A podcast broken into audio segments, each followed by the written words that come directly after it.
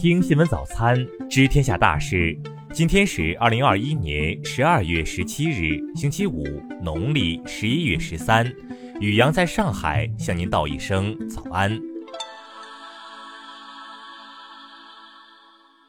先来关注头条新闻。近来频频发表涉华错误言论，挑衅一个中国原则后，日本前首相安倍晋三又想鼓动日本年轻人投入战争了。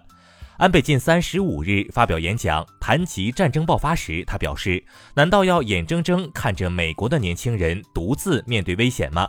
如果美国派出了十架战机，日本至少也得派出一架。如果连这都做不到，美日同盟的意义就无法体现。”日媒分析，安倍如此活跃，是他与现任首相岸田文雄间对自民党主导权的争夺，已形成了走钢丝的微妙关系。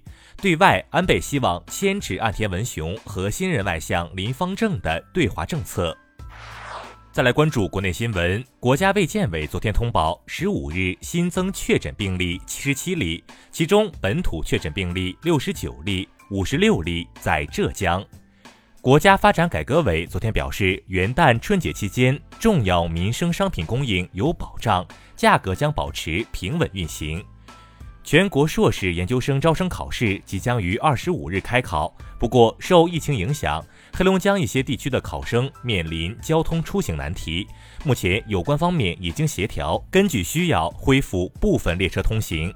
云南曲靖日前致信在外大学生。呼吁在中高风险地区的学生寒假非必要不返乡。香港特区立法会换届选举将在十九日举办，这是落实爱国者治港的首场立法会选举。香港各大社团联合举办花车巡游，呼吁广大选民踊跃参与投票，共同开创香港的美好未来。南京失联女大学生被骗至云南被害一案原定于十七日开庭，昨天消息因被告辩护人提出排除非法证据，因此原定庭审推迟，时间未定。成都市破获系列特大跨国涉黑走私毒品案，抓获涉黑涉毒犯罪嫌疑人十三名，缴获海洛因三十点五公斤。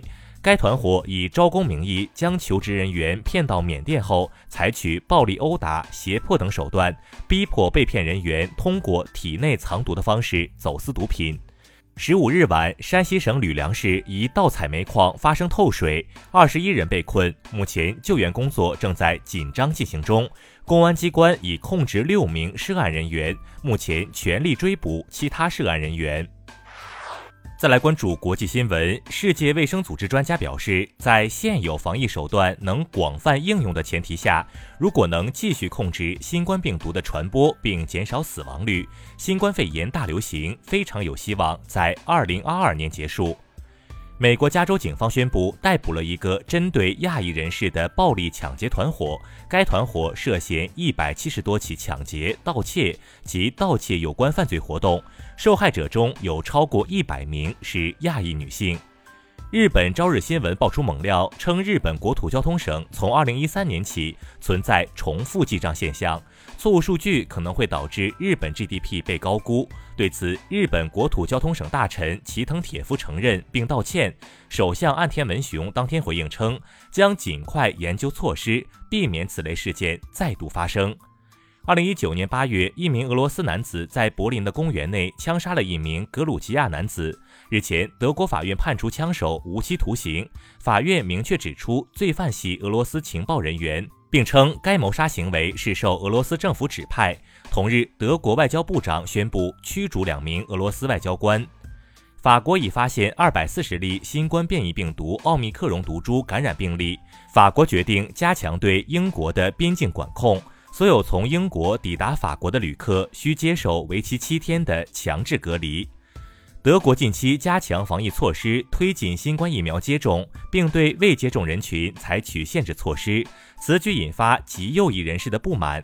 德国警方近日破获一个密谋刺杀州长的反疫苗极端组织，六名成员被捕。多米尼加一架载有两名机组人员和七名乘客的飞机在紧急迫降时坠毁，机上人员全部遇难。在坠机前，飞机仅仅飞行了十六分钟。印度政府拟将妇女结婚的最低年龄从现在的十八岁提升至二十一岁，该提案已进入议会讨论。此外，政府正在考虑修改禁止同婚法等其他婚姻相关法律。再来关注社会民生新闻：合肥二十三岁女子小牛在梁溪河边不知去向，已失联六天。救援队周队长称，在河水中没有找到小牛，期盼她平安无事。河北邢台男子刘学周发布寻亲视频，引发关注。日前，他已经通过家中留下的线索找到了亲生父母，他们老家在甘肃，多年在山西大同生活。华侨大学昨天发布消息，当天上午，一名男同学在校内将一名女同学刺伤，涉事男生已被警方带走，受伤女生目前伤情平稳。山东货车司机尤某为逃避核酸检测，伪造核酸检测报告，但却误把结果写成阳性。尤某被依法行政拘留十三日，两次检测尤某均呈阴性。上月引发热议的河南安阳狗咬人事件牵出一起旧案，牵狗女子被指诈骗百万，立案八年仍未办结。目前当事人接到通知，案件已经重启。再来关注文化体育新闻，中超第二阶段第十六轮，山东泰山补时阶段绝杀，二比一击败北京国安，继续在积分榜上领跑。拜仁慕尼黑足球俱乐部官宣签下十八岁的原效力于武汉队的中国年轻门将刘少子阳，合同直至二零二五年。F 一阿布扎比收官战出现巨大争议，梅赛德斯车队发布声明称。虽然对比赛中安全车程序不认可，但接受比赛结果，并向对手维斯塔潘表示祝贺。柏林电影节宣布将授予法国女演员伊莎贝尔·于佩尔终身成就奖荣誉金熊奖。于佩尔曾主演《钢琴教师》《编织的女孩》等电影，获得戛纳国际电影节、威尼斯国际电影节最佳女主角奖。以上就是今天新闻早餐的全部内容。如果您觉得节目不错，请点击再看按钮。咱们明天不见不散。